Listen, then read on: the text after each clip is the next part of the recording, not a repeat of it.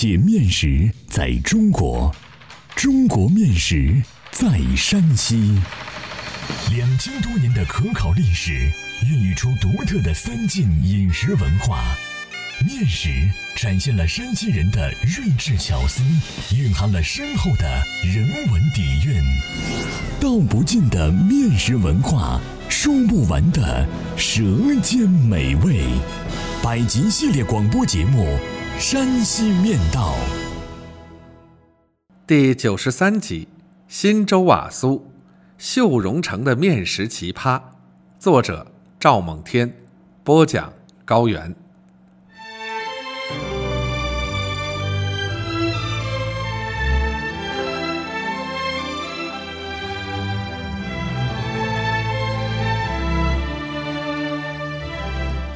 说起忻州的面食来，印象中大多是农家面食。虽然品种花样不少，吃起来也有滋有味，但要说高端大气上档次，能做馈赠礼品的确实不多。但这里有一款却声名远播，那就是忻州瓦苏。忻州为晋北重镇，古往今来有过多次繁荣。但从商贸经济来看，一直不及晋中，就是饮食也与晋中有天壤之别。拿面食对照，晋中名面名点比比皆是，忻州则寥寥无几。为何忻州与晋中相距不远，差别却那么大呢？是什么原因导致忻州稍逊风骚？这一现象如同一道命题。总让人产生破解之痒。于是我走进忻州，意欲找到答案。今日忻州之繁华，与昔日相比，已不可同日而语。若从今日之表象寻找答案，无异于缘木求鱼。那么，走进忻州的历史看看，或许能有所收获。忻州古称秀容。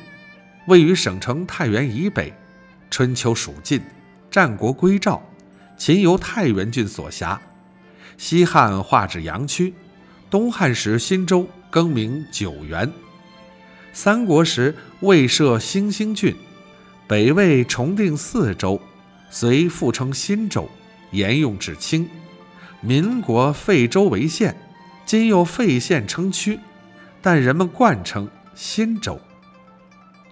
忻州为历代兵家必争之地，素有“晋北索要”之美誉，是太原的门户。从史书记载可知，忻州一带多为北方游牧民族抢掠之地。忻州土宝遍地就是明证。一个常被掠夺的地方，不穷才怪。穷地方的饮食一般只求吃饱，不敢奢求吃好。另外，忻州土地贫瘠，也难与肥沃的晋中平原相比。当地百姓饮食自古以来以粗粮为主，因为常吃粗粮，老百姓把粗粮演绎得有声有色，弥补了细粮不足的遗憾。历史上的忻州虽物贫地薄，但却人杰地灵。三国时的貂蝉。金元时期的元好问都是忻州人。忻州给人的印象是不出人才便罢，一出就出大人物。面食好像也有同样的规律。忻州面食虽然平庸者居多，但一个忻州瓦苏却名冠三晋。忻州瓦苏也是慈禧、光绪品尝过的山西面食之一。慈禧见识瓦苏是在一九零零年西逃途经忻州时，当时忻州州官许汉度为讨慈禧欢心，特选当地最为有名的麻会镇王凤龙师傅制作的瓦苏作为点心呈上。慈禧时后大悦，赐名龙凤瓦苏，并钦定为贡品。据说忻州瓦苏的历史已有六百多年，虽难考其始于何人之手，也不知其发明缘由，但毫不影响人们对它的认可。只要吃过它的人，无不说好。新中国成立后，新州瓦苏在省内外屡获大奖，多次被山西省商业系统评为最佳食品。一九八一年被列为山西省名特产品。一九九六年荣获联合国颁发的对人类最高贡献奖。新州瓦苏远销全省乃至全国各地，最为省内太原、大同等市和河北、内蒙古等地人的青睐。新州瓦苏长约十厘米，宽约四厘米，厚约零点五厘米，以其形似瓦片而得名，上印。新州瓦酥四字为标志。新州瓦酥内外皆黄，鲜食时酥沙松软，干食时酥脆甘甜。新州瓦酥极易储存，即使久放色味不变。新州瓦酥老幼皆宜，常食健胃壮身、美容养颜，堪称炉石中一绝。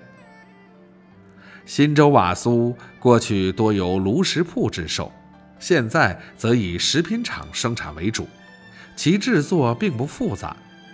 现以五十公斤成品为例介绍：鲜贝标粉二十八公斤，鲜鸡蛋黄七点五公斤，食油十四公斤，白糖六点五公斤。将鸡蛋去掉蛋清，放入盆内搅打均匀，然后把白糖浸一半食油倒入呈蛋黄的盆内，继续搅动，使蛋油糖充分混合。接下来将所用的面粉倒在案板上，中间开坑后倒入蛋油糖混合液，逐渐将面渗进去，和成面团儿。面团和好略醒后，分成若干剂子，用擀面杖擀开，切成十厘米乘四厘米的长方形。